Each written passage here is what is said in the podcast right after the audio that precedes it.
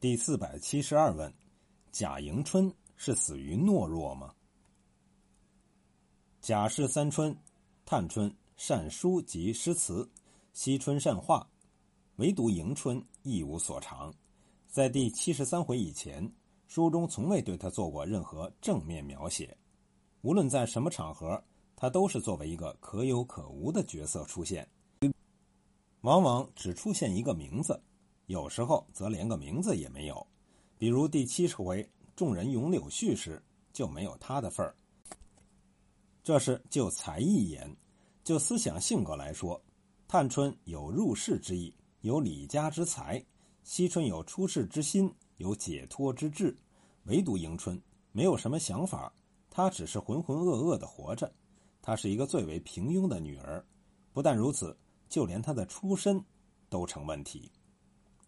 第七十三回，邢夫人对他说：“你是大老爷跟前人养的，这里探丫头也是二老爷跟前人养的，出身一样。如今你娘死了，从前看来，你两个的娘比如今赵姨娘强十倍的，你该比探丫头强才是，怎么你反不及她一半儿？”由这里看，迎春的娘是贾赦跟前的小妾，迎春和探春一样。是庶出，可是，在第二回，冷子兴演说荣国府时，他是这样说：“二小姐乃舍老爹前妻所出，名迎春；三小姐乃郑老爹之庶出，名探春。”这里明说她是假设前妻所出，乃嫡女，而且后面特意点名探春乃庶出，与迎春做了对照。可是，为什么到了第七十三回？他又和探春一样成为庶出呢？这无疑是此书又一明显的硬伤。可是我们可以从这里看出曹雪芹在修改当中的治思路径，把贾迎春改为庶出，与探春一样，两人的身份地位完全相当，可是思想性格截然相反，于是人生遭际也就截然相反了。贾探春英气逼人。敢作敢为，有才有识有胆，因之能够以庶出的身份挑起李家的重任，在大观园内外享有很高的威信。贾迎春却是胆小懦弱，事不关己，高高挂起；事若关己，同样高高挂起。因之连奴才都敢欺侮他，惹得邢夫人大为不满不平。秦可卿临死给王熙凤托梦。留下最后一句话是：“三春过后，诸方尽，各自须寻，各自门。”贾府的最终败落是以贾氏三春的离去为开端，而贾氏三春中，迎春又是第一个离去的人。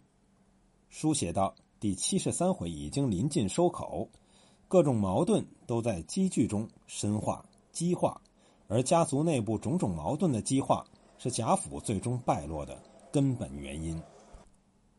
因此，在第七十三回特意为迎春做一小传，写出她的性格特征，以为她的最终结局做一有力铺垫。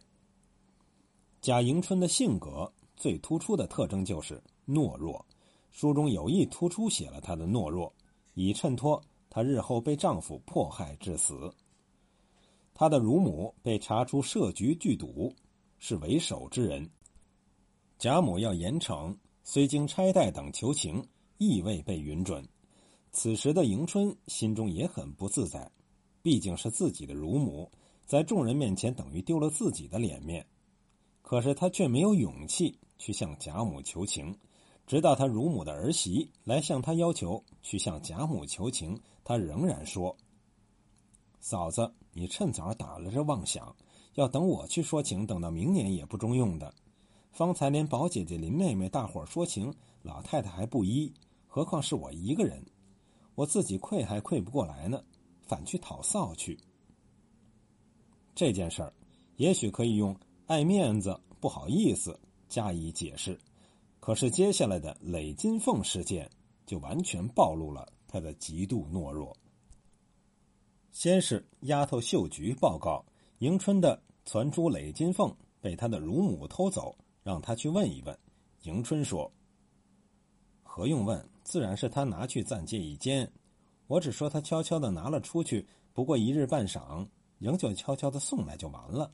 谁知他就忘了，今日偏又闹出来，问他想也无益。秀菊要去报告王熙凤，迎春加以阻拦。爸爸，省些事儿吧，宁可没了，又何必生事？秀菊坚持要去，迎春却又不言语，由他去。恰好迎春乳母之媳祝儿媳妇儿来求迎春去讨情，见秀菊坚持要去报告王熙凤，不得不承认是她的婆婆偷了雷金凤，但说迟早要还，还是求迎春先去向贾母讨情。秀菊则坚持先还雷金凤，祝儿媳妇儿有些羞臊成怒，说出一篇很不在行的话来，大意是说这些年她的婆婆为迎春至少赔上了三十两银子。自从邢姑娘来了，太太吩咐一个月减省一两银子，常使短了这个少了那个，哪不是我们供给？谁又要去？不过大家将就些罢了。算到今日，少说也有三十两了，我们这一项钱岂不是白填现了呢？迎春听了这话的反应是：“爸爸，你不能拿了金凤来，不必牵三扯四乱嚷，我也不要那凤了。”便是太太们问时。我只说丢了，也妨碍不着你什么。你出去歇息歇息倒好。秀菊气得和祝儿媳妇吵起来，连正在生病的思琪看不过，也过来帮着说祝儿媳妇。此时迎春干什么呢？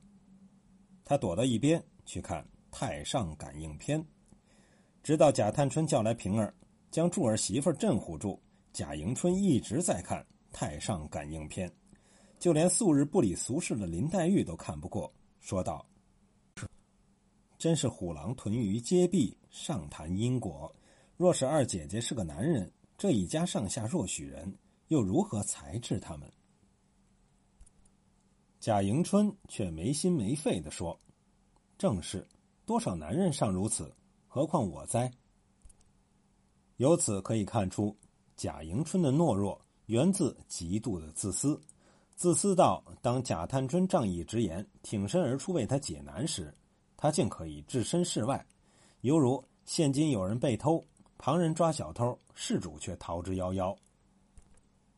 人们爱说性格即命运，贾迎春的命运即是由他的性格铸成，正因其懦弱，才造成其丈夫的肆无忌惮，最终将其蹂躏致死。